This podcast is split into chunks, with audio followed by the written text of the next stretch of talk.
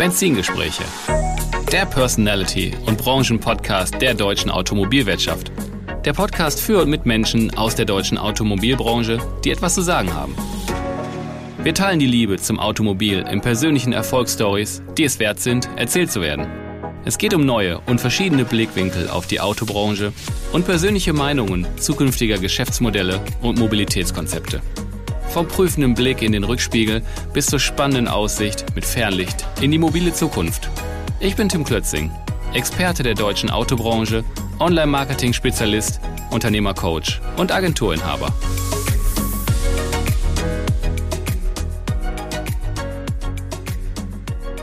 Kurzer Boxenstopp bei meinem Partner Autoscout24. Mit Autoscout24 machen Sie Ihr Autohaus fit für die Zukunft. Profitieren Sie beim Innovationsführer vom Marktplatz der Zukunft und steigern Sie Ihre Verkäufe. Autoscout24. Einfach ein starker Partner. Herzlich willkommen zurück bei meinem Podcast Benzingespräche.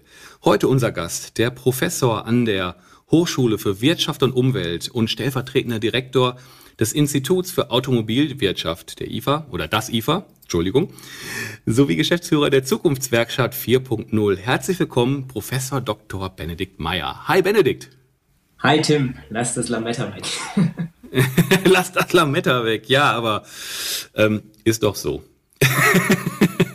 Danke. Du, zuletzt hatten wir im Januar 21 mal das Vergnügen, miteinander hier im Podcast zu sprechen. Das ist jetzt schon wieder ein paar Tage her. Und äh, wenn ich so ein bisschen da jetzt auch zurückdenke, muss ich erstmal nochmal ein großes Kompliment euch aussprechen ähm, bei der IFA oder bei dem IFA ähm, für euren Branchengipfel vor einigen Wochen. Das war wirklich echt richtig gut, vor allem weil da der Handel auf die Hersteller trifft die Verbände auch zugegen sind. Und das bringt ja alle irgendwie ein cooles Programm zusammen und da kriegt man wirklich echt einen, einen, richtig guten Rundumblick, was sonst häufig nicht so der Fall ist. Das war echt cool. Und für alle, die nicht da waren, ihr habt dummerweise was verpasst. Ihr müsst nächstes Jahr kommen.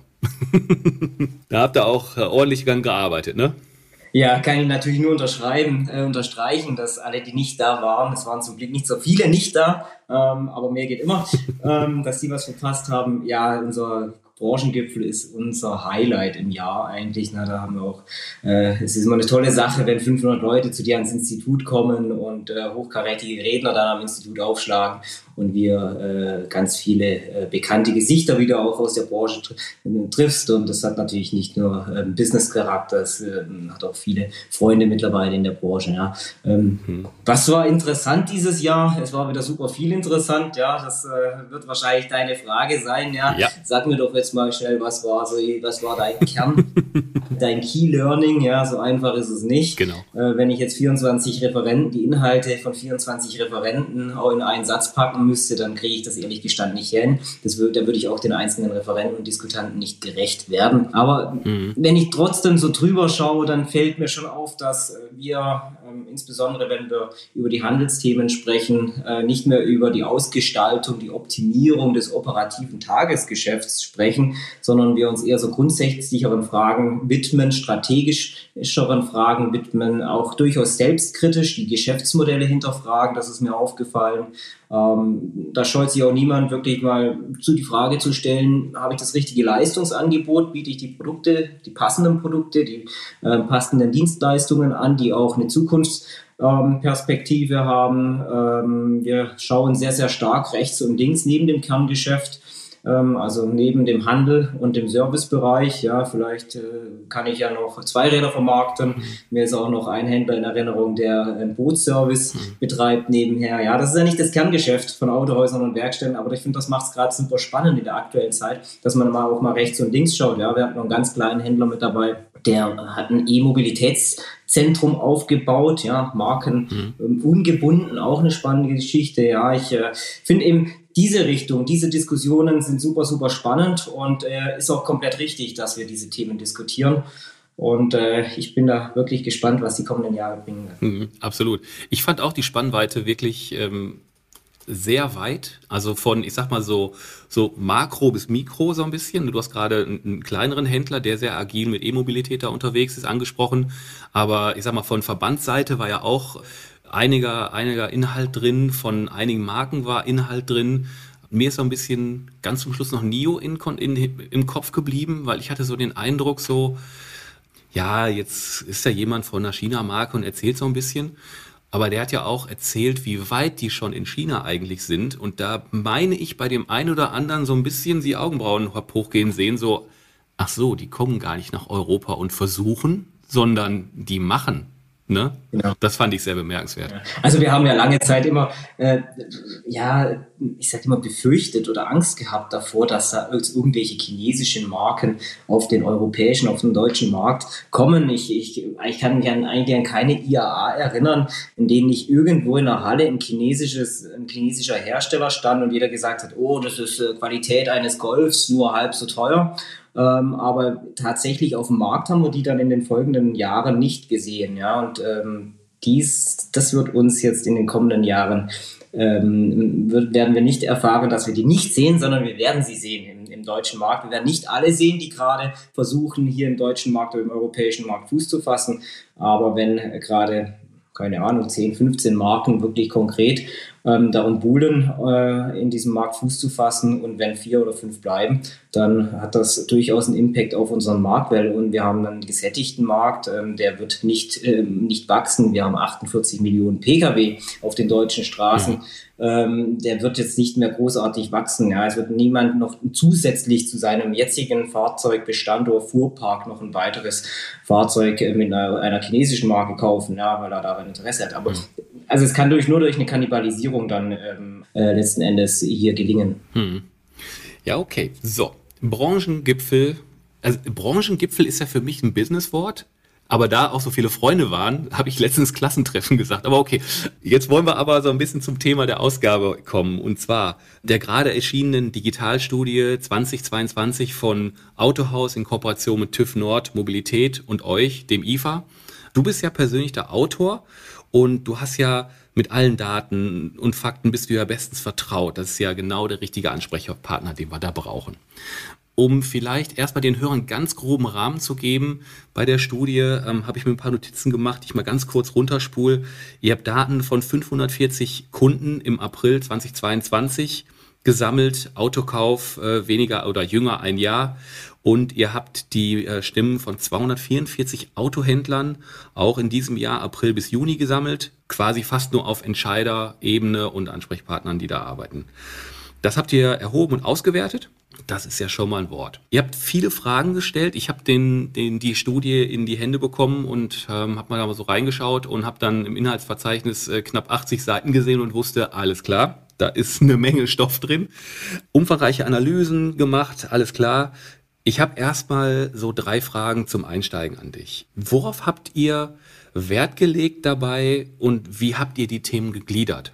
Ja, du sagst schon 80 Seiten. Ja. Zu, zu, zu Studierenden würde ich sagen, wenn jemand eine Abschlussarbeit mit äh, über 100 Seiten abgibt, ja, für kürzer war keine Zeit. Ne? Also was auf den Punkt zu bringen, ist ja nicht unbedingt, ähm, nicht unbedingt einfach. Aber es waren wirklich so viele Themen, die ich da bearbeiten durfte dass ich sage, ja, die 80 Seiten kann ich vertreten. Äh, was war so die, die, die, die Grundstruktur? Welche, welchen Themen haben wir uns gewidmet? Wir haben ja auch eine gewisse Historie dieser Studie. Ich darf die jetzt seit äh, vier Jahren, äh, erscheint im jährlichen Turnus, ähm, wissenschaftlich leiten äh, mit großer Freude. Und äh, wir haben eine Grundstruktur, die wir jedes Jahr beibehalten und das äh, ist, äh, sind die Kundenverhaltensweisen und Anforderungen entlang des automobilen Kauf- und Werkstattprozesses, also die beiden Customer Journeys. In Summe sind das 16 Kundenkontaktmomente, die wir uns anschauen und in jedem dieser 16 Momente untersuchen wir, welche On- und welche Offline-Medien die Kunden einsetzen und welche die Autohäuser und Werkstätten anbieten. Also beide Seiten, immer die was fragen die Kunden nach, was bieten die Autohäuser und Werkstätten an. Na, nur weil ein Kunde das nicht nachfragt oder einsetzt, ja, heißt es noch nicht, dass es nicht einsetzen will. Vielleicht ist es auch der, der, ein mangelndes Angebot. Deswegen brauchen wir beide Seiten, um da auch wirklich ähm, belastbare Aussage treffen zu können. Ja, ähm, neben diesem, sage ich mal, Kern, zwei Kernprozessen, die wir da untersuchen, äh, was ja auch toll ist, wenn man das über Jahre hinweg gleich ähm, beibehält, ne, da kann man Zeitreihen ähm, abbilden und nicht nur der Zeitreihenwille, sondern um e einfach Entwicklungen und Trends ähm, zu identifizieren. Ja, neben diesen zwei Kernthemenfelder haben wir auch jedes Jahr wechselnde Sonderthemen mit drin, also Themen, die aktuell besonders relevant sind. Ähm, da haben wir dieses Jahr äh, die Kunden befragt, wozu, in welchen Momenten sie tatsächlich mit Menschen, also Autohausmitarbeitern, in persönlichen Kontakt kommen möchten. In Zeiten von Fachkräftemangel sicherlich auch ein ganz besonders wichtiges Momentum oder wichtiges Thema.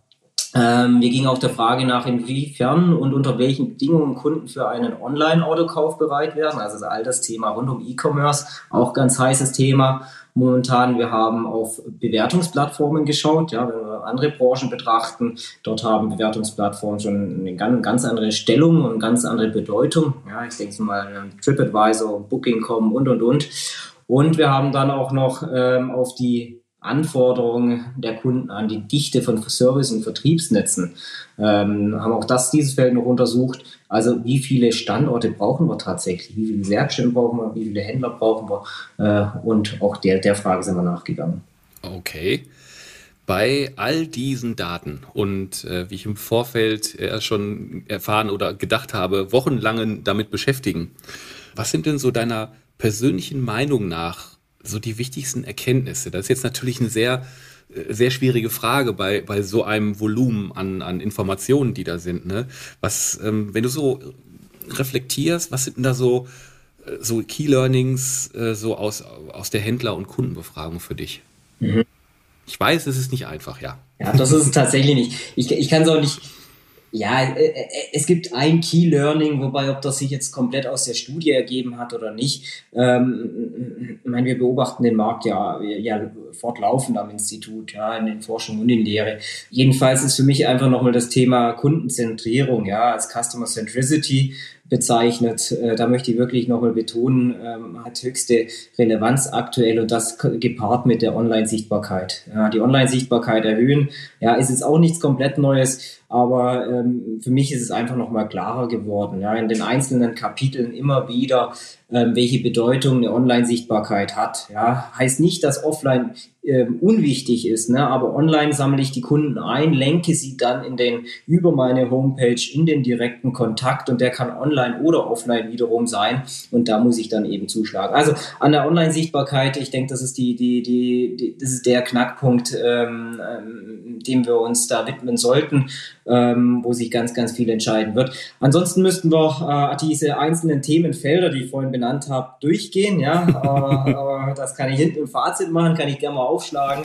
äh, da habe ich überall äh, Key Learnings mit dabei. Also wenn wir vielleicht einfach mal äh, da diesen Weg einschlagen, ja, das habe ich die Studie vor mir, ja, dann habe ich es einfacher. Ähm, habe ja dann auch immer Zwischenfazit äh, nach jedem äh, thematischen Kapitel dann auch eingefügt. Also wenn ich jetzt das Kapitel 1 nehme, Kundenverhaltensweisen und Forderungen im Kaufprozess. Ja, also wir sind jetzt im Kaufprozess angekommen. Dann haben wir festgestellt, dass äh, auch das Thema Unsicherheit, wirtschaftliche Unsicherheit, Warenknappheit, letzten Endes Inflation, ja, auch äh, all dieses, dieses, dieses äh, Themenfeld führt dazu, dass wir eher rationalere Kaufentscheidungen haben, ja, also weniger Impulskäufe.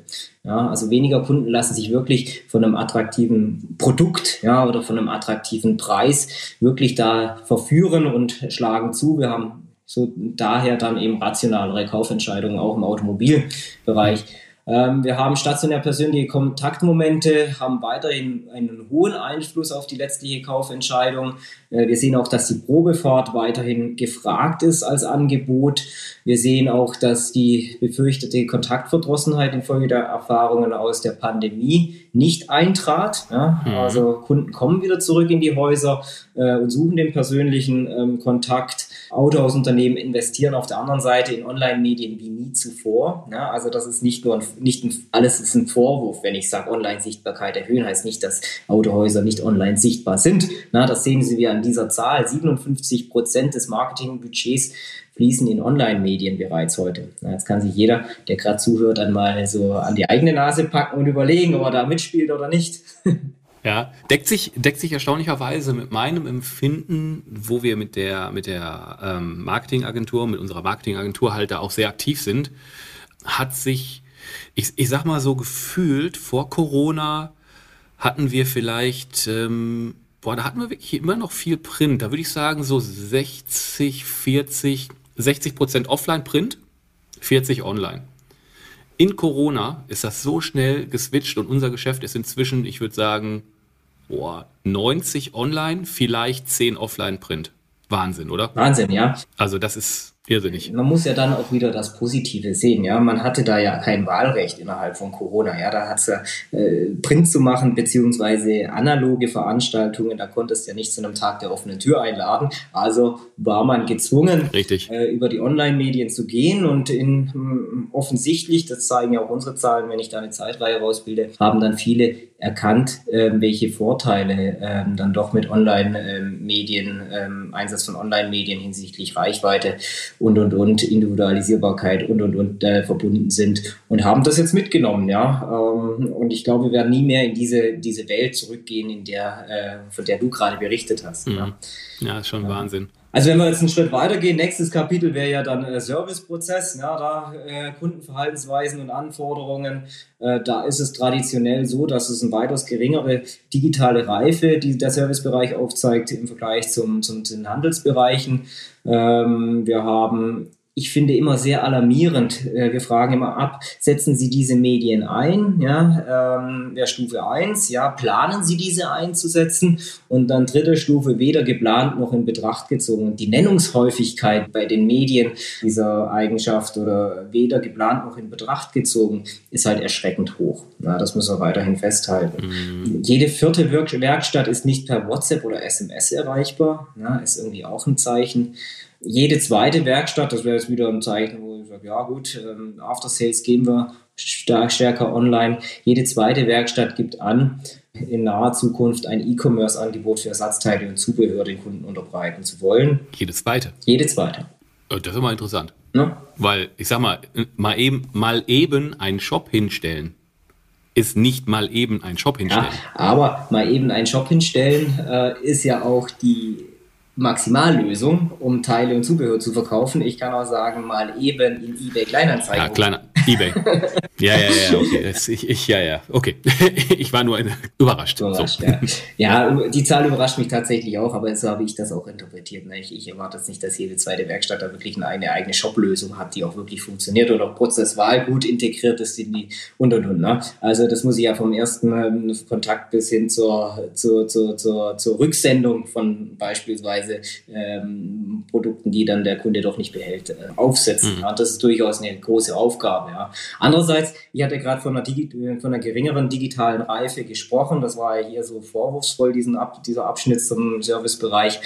Für diejenigen, die wirklich online präsent sind, ist es eigentlich wieder eine schöne Situation, ja, weil das, das, das behält, das hält natürlich weitreichende Potenziale, Möglichkeiten der Differenzierung bereit. Ja. Ähm, von dem her mhm. After-Sales-Marketing, ähm, Integration von Online-Medien in den Servicebereich, ähm, macht das. Ihr könnt euch damit wirklich von digitalen Nachzüglern leicht differenzieren. Ja. Das ist eine Chance. Mehr Chancen als Risiken, ganz klar. Ja, ähm, was haben wir da noch, wenn ja. jetzt da die Agenda durchgeht, die beziehungsweise das Inhaltsverzeichnis, dann ging es noch um Bewertungsplattformen. Super spannendes Thema, ja, ähm, zu, zu schreiben, weil ich eigentlich nichts gesehen habe, äh, was existiert zu dem Thema Bewertungsplattformen für Automobilhandel. Ja, natürlich Bewertungsplattformen in, in anderen Branchen super zentral. Ich hatte es eingangs schon gesagt, TripAdvisor oder Booking.com, ja, das sind ja zentrale Steuerungsorgane für Kundenströme. Ja. Wenn wir in einer fremden Stadt sind, äh, dann gebe ich ein, ja, hier Umkreis XY, ähm, Italiener, ähm, ein oder zwei oder drei Euro Zeichen, meistens bei ein oder zwei Euro Zeichen. Ja, dann lese mir ein bisschen die Empfehlung, besser als äh, dann mhm. 4 plus, ne? Und äh, ja, dann grenzt sich das ein auf drei Italiener. Und so wähle ich aus und fertig. Ne? Das, ist, äh, das ist die Entscheidungs-, ist Entscheidungskalkül. Hm. Und äh, so weit sind wir noch nicht, aber ich glaube äh, immer schwer daran, dass ähm, Erfahrungen, die Kunden in anderen Lebensbereichen gemacht haben, dass sie diese auch übertragen, über kurz oder lang, dann auf die anderen Lebensbereiche. Und daher glaube ich auch, dass wir werden später, denke ich, hoffentlich noch über Online-Vertrieb sprechen. Auch da werden wir die Situation erleben, ähm, dass die Erwartungen, die Erfahrungen, die Kunden im Online-Vertrieb, ähm, im Online-Sales, ähm, Einkauf, im Online-Shopping gemacht haben, dass wir die früher oder später auch auf den Autokauf übertragen. Hm. Ja. Zwei Zahlen noch zum Thema Bewertungsplattform. 46 Prozent der Befragten motiviert die Bitte zur Abgabe einer positiven Bewertung. Ja, kann nur sagen, also integrieren Sie liebe Autohaus-Verantwortlichen, diese bitte in den Standardprozess. Ne? Ähm, das, äh, das motiviert wohl tatsächlich die Kunden. Also machen sie das. Und ähm, wir haben auch zum Umgang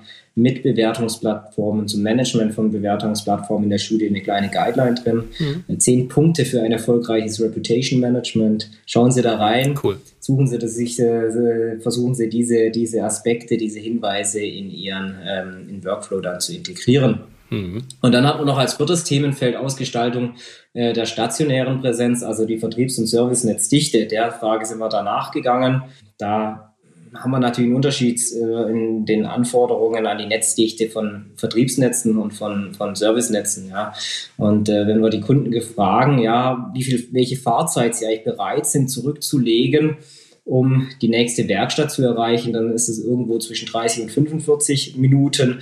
Und bei den Fahrzeug Kunden, bei den Kaufkunden ist es so bei 45 und 60 Minuten. Also nach 45 und 60 beziehungsweise 30 und 40 Minuten springt ungefähr die Hälfte der Kunden dann ab und entscheidet sich aufgrund der Entfernung, aufgrund der Fahrzeit gegen ein ähm, gegen den Händler. Ne? Und äh, also daraus mhm. auch die, die, die Herstellerkollegen, die mithören, äh, die vielleicht in der Netzverantwortung sind, ähm, so engmaschig sollte euer Netz dann sein. Und da können ja auch Handelsgruppen wieder Rückschlüsse darauf ziehen, wie engmaschig sie ihre, wenn sie ein ganzes Gebiet mhm. abdecken, ihre Betriebsstätten dann platzieren sollten. Äh, ich habe gerade tausend Gedanken. Ähm, zum einen ist das, was du gerade ganz zum Schluss noch oben drauf gesetzt hast, der Report oder diese Studie kann ich wirklich allen nur empfehlen. Also ich bin die durchgegangen und habe ganz viel, ganz viel Dinge entdeckt, wo ich die Meinung teile. Vielleicht hier und da, vielleicht aus meiner persönlichen Erfahrung eher nicht.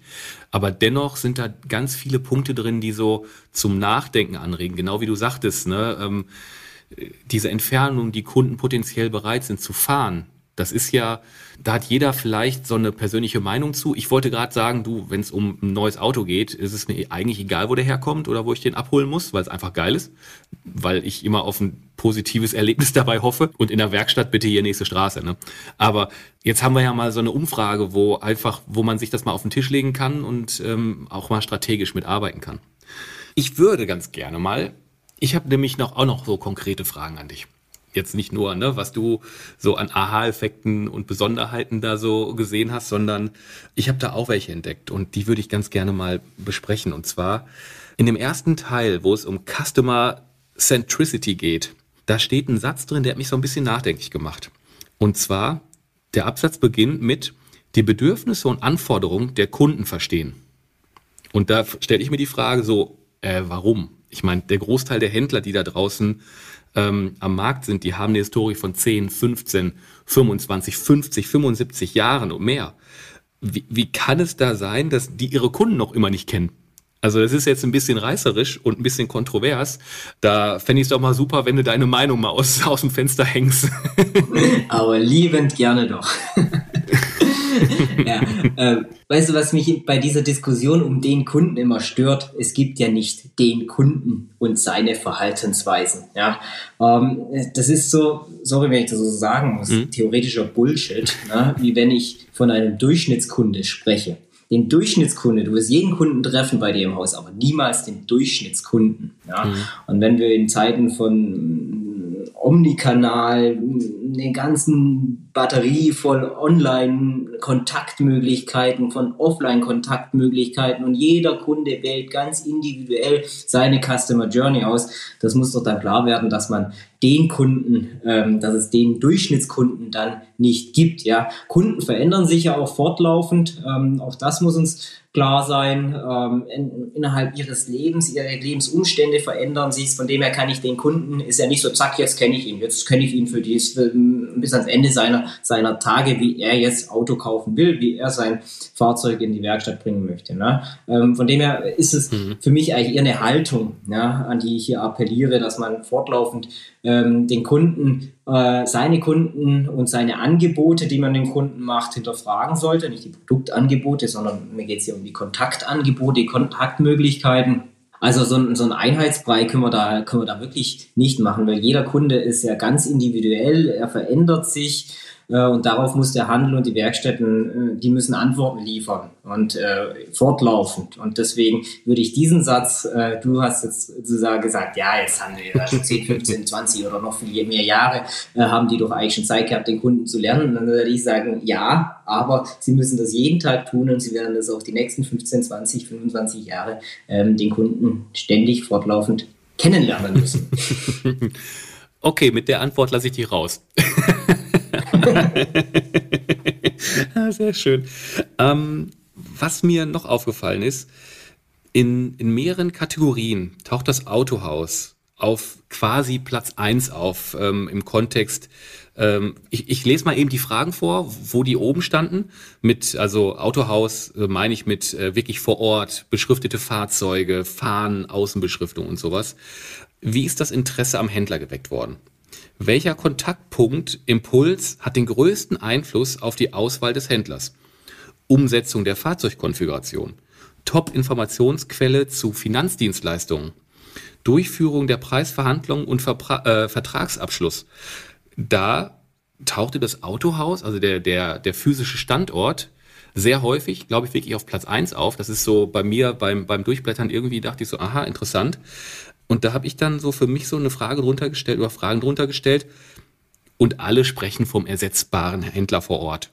Die großen Marken wollen das übernehmen, was die da leisten, wo die noch so gefordert sind in so vielen Kernfragen der Abwicklung, der ähm, Entscheidungsfindung und der Verhandlung. Das ist doch absolut der Local Hero, der doch die Kundenbeziehung hat, hatte und weiter hat. Ist das doch deckt sich doch mit eurer Erkenntnis, oder? Zumindest die physische ähm, Kundenbeziehung. Er ist der Anlaufspunkt stationär. Ne? Ähm, das müssen wir so sehen. Ich weiß, ich höre da so zwischen den Zeilen, dass du da eher ein bisschen kritisch, skeptisch bist. Nee, nee, kritisch, nee? kritisch gar nicht. Ähm, ich feiere das eher, ja. weil ähm, ich den Handel so sehr schätze, und die, auf die wird immer so eingedrescht. Ja, wir haben nur noch einen, einen Besuch im Autohaus äh, setzt da, da muss ein Verkäufer funktionieren, aber alles andere hier, das muss online und, und digital und Digitalisierung, uh, ne, alles wichtig, klar. Aber da sprechen so wenig halt über den, den Händler vor Ort. Und deswegen finde ich das in dieser Studie so bemerkenswert positiv ich hatte ja vorhin äh, an, an Online-Sichtbarkeit appelliert. Ja, also das, es geht ja nicht entweder oder, ja, das ist auch, äh, sondern ich kann es nur zusammen machen, ja. Und äh, derjenige, der es versteht, das äh, gut zu orchestrieren und zusammenzuspielen, der wird erfolgreich sein. Ja, ähm, ist aber jetzt auch nichts Neues, in, ähm, muss ich ganz ehrlich sagen. Aber ich, ich, ich, ich, ich glaube weiterhin an die, ja, die wichtige Rolle eines Händlers auch in der was, was Sichtbarkeit angeht an vielbefahrenen Straßen. Ja. Äh, denken wir uns einfach mal, stellen wir uns das klassische Autohaus vor, hoffentlich irgendwo an einer vielbefahrenen Straße, stehen vorne ähm, schöne Ausstellungsfahrzeuge, werde ich auf die Produkte aufmerksam, dann habe ich eine Beflaggung, dann habe ich eine Signalisation, dann habe ich einen beleuchteten, gut, das ist momentan ein bisschen kritisch, äh, über, über, über beleuchtete Showrooms zu sprechen, aber ich habe ich hab einfach eine Präsenz ne? und ähm, Händler machen sehr stark auch Werbung für die Herstellermarke. Ja, müssen wir, das müssen wir so offen ansprechen und das sehen wir auch in den einzelnen Momenten der, der, der Customer Journey, die wir untersucht haben. Ja, wie sind sie auf die Produkte einer Marke aufmerksam geworden? Wir gehen ja so fein und granular vor. Und ähm, das ist nicht, da ist dann nicht äh, immer nur die Fernsehwerbung, die sehr auf das Produkt und die Marke ausgerichtet ist, sondern ähm, sehr oft eben auch das Autohaus wird da genannt, ja. Und äh, das ist eben die Folge von diesen Ausstellungsfahrzeugen, von diesen Fahnen, von dieser Signalisation ähm, des Autohauses. Ähm, also das ist das eine, weshalb wir sicherlich auch in den frühen Phasen, ja, nicht nur alles online äh, erleben, sondern in diesen frühen Phasen des Kaufentscheidungsprozesses auch noch eine wichtige Rolle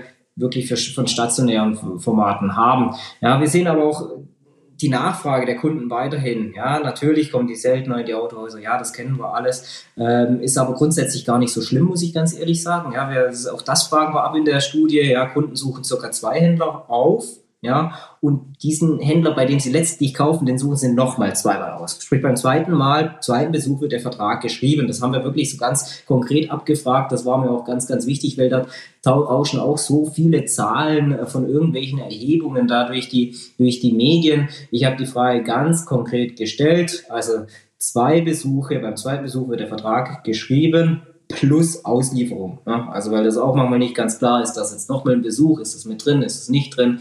Ja? Und wenn der Kunde seltener das Autohaus aufsucht, also mehr online macht, ja, dann ist es ja eigentlich auch, kein, auch keine schlechte Sache. Ne? Wenn er nur muss nur, das Autohaus muss nur im richtigen Moment da sein und sich dann den Kunden krallen, dass man den Vertrag geschrieben bekommt. Ich spreche da immer so von, von einem Outsourcing an den Kunden. Ne? Der soll online unterwegs sein, der soll alles selber machen, Konfiguration, ähm, der soll sie in Foren rumtreiben und und und. Ist doch toll. Ja, das, dann musst, hast du das nicht, die Arbeit. Ja?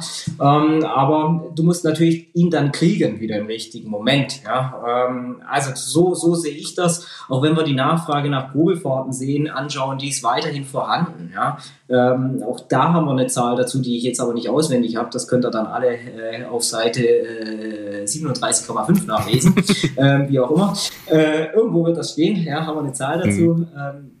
Ja, das ist also das ist mal das, das Große, ja. Und wenn ich noch detaillierter reingehe, dann würde ich auch nicht sagen, ja, pauschal, äh, Kunde kauft äh, bei Autohaus, Kunde kauft nicht online oder andersrum, wie auch immer. Wir müssen das immer auf Basis von Kundengruppen tendenziell. Ich hatte vorhin gesagt, wir müssen individuell vorgehen. Mhm. Ja, das ist richtig, ja. Ähm, wenn ich es jetzt noch ein bisschen mehr, sage ich mal, in Gruppen zusammenfassen möchte, ähm, dann ist halt eine andere Journey, liegt zugrunde und eine andere Intensität der Nachfrage von stationären Formaten, wenn ich an den privaten Kaufkunden denke. Ja, die Exoten gibt es tatsächlich noch, ne?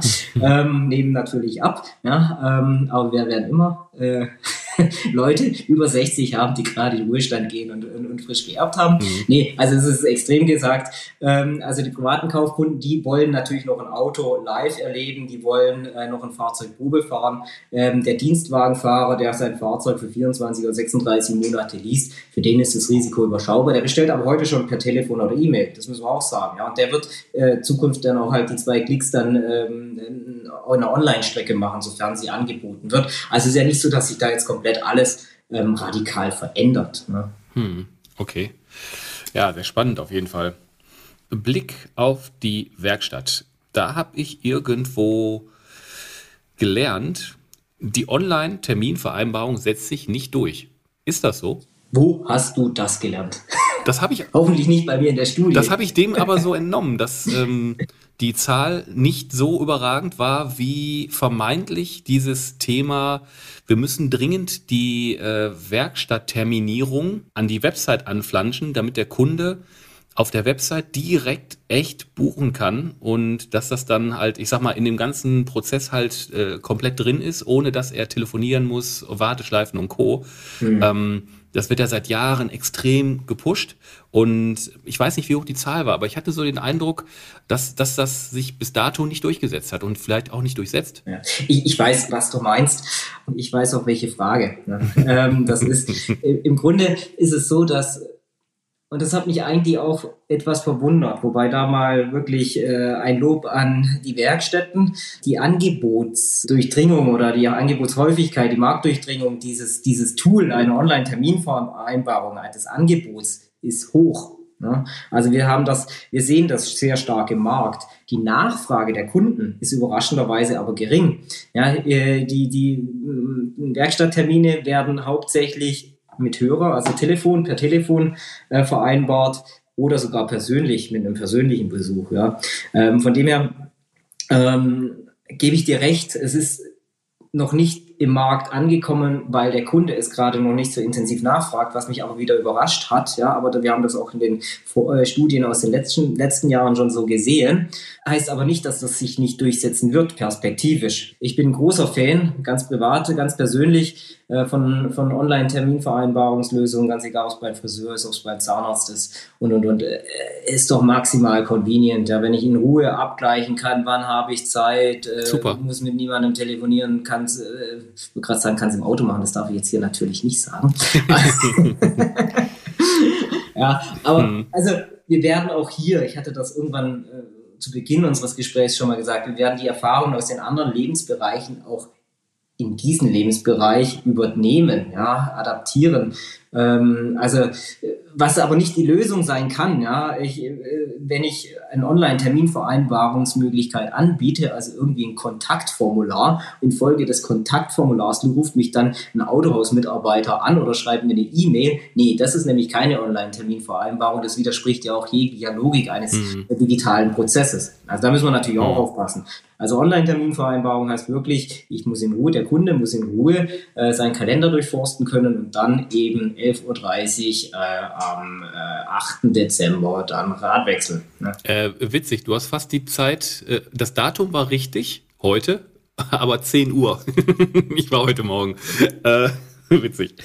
Lass mich noch was äh, fragen. Und zwar, Automobilvertrieb an der Schwelle zum E-Commerce. Große Worte, wie ich finde, aber schon durchaus ist, ist, ja schon zutreffend. Also da viele sind ja schon so weit, ähm, dass das zutrifft.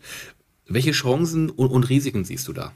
Gut, ich meine, im Grunde greifen ja auch im automobilen E-Commerce die ganz normalen klassischen Chancen und Risiken eine Online-Vertriebsstrecke von, von jeglichem Produkt. Ne? Also Chancen, Vorteile, äh, los, ich kann losgelöst von Ort und Zeit meine Produkte anbieten. Ja? Das, ist, das hat dieser E-Commerce-Kanal einfach an sich. Ich kann mein Absatzgebiet äh, stark erweitern, ist auch eine Chance. Ja, im Grunde ist es ja nichts anderes, was wir ja äh, als Branche schon seit Jahrzehnten äh, durch Inserate auf Gebrauchtwagenplattformen erleben. Ja, ja, das ja. ist einfach diese Sichtbarkeit erhöhen. Somit komme ich an Kunden an, die, die hätten sonst den Hof auf meinen Schotterplatz nicht gefunden. Mhm. Ja, also das ist, das ist mal so die Chance. Und das Hauptrisiko hinter dieser Vertriebsweg, ja, der sich, äh, der sich öffnen wird äh, und etablieren wird in den kommenden Jahren, da bin ich fest überzeugt von, ist einfach die, die Preistransparenz, die dadurch entsteht.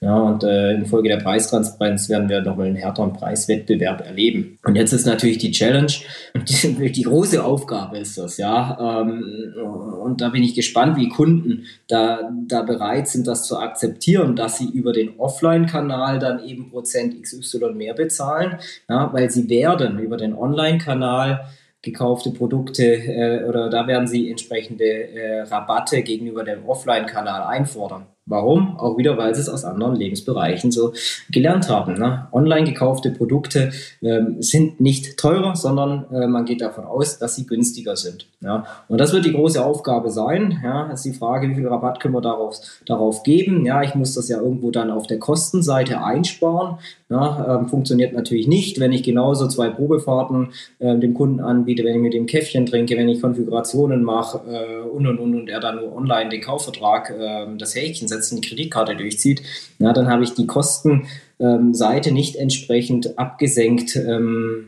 sage ich mal, wenn ich jetzt auf der anderen Seite, wie, wenn ich dann zusätzlich noch entsprechende Rabatte gewähre. Das haben wir aber in der Studie sauber rausgearbeitet. Äh, auch Bereitschaft für ähm, das nächste Fahrzeug online zu kaufen haben wir dargestellt. Wir haben auch ähm, die Preisvorstellungen abgefragt, ja, also wie, wie viel Prozent Rabatt Nachlass erwartet wird äh, für einen online gekauften Neuwagen oder Gebrauchtwagen gegenüber dem, den ich stationäre kaufe. Ja, große Zahlen kommen daraus, die nicht realisierbar sind, betriebswirtschaftlich tragfähig zumindest mal nicht realisierbar sind.